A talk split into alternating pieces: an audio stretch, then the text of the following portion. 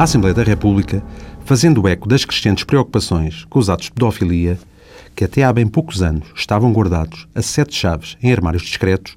aprovou uma lei que obriga a que, no recrutamento de pessoas para profissões, empregos, funções ou atividades públicas ou privadas, ainda que não pagas, que envolvam contacto regular com menores, a entidade interessada peça ao candidato a apresentação de certificado de registro criminal e pondera a informação dele constante em termos de idoneidade do concorrente ao lugar ou tarefas em causa.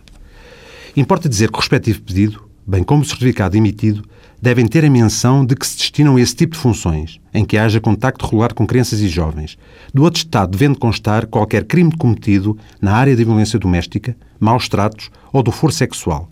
sendo que este último tipo de crime contra a liberdade e a autodeterminação sexual só é cancelado definitivamente do registro criminal 23 anos após a extinção da pena ou medida de segurança em que o arguido foi condenado e deste não tenha voltado a reincidir.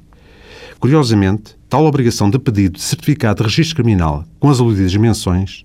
quer relativamente ao visado, como às pessoas com quem este coabite, também impende sobre as autoridades judiciárias, juiz ou Ministério Público ou não judiciais, como a Comissão de Proteção de Crianças e Jovens ou Segurança Social,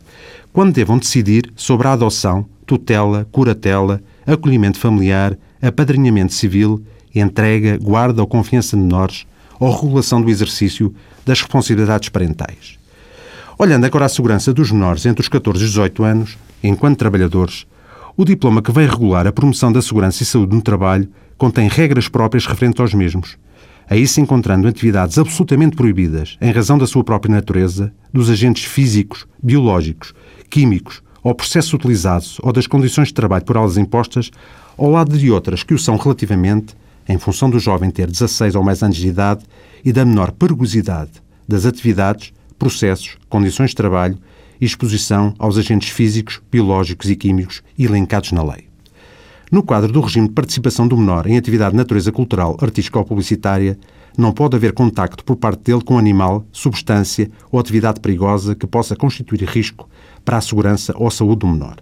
Sendo que mesmo o trabalho em espetáculos com animais não perigosos e respectivos ensaios tem de ser vigiado por um dos adultos legalmente indicados, não podendo o menor ter menos de 12 anos. Até para a semana.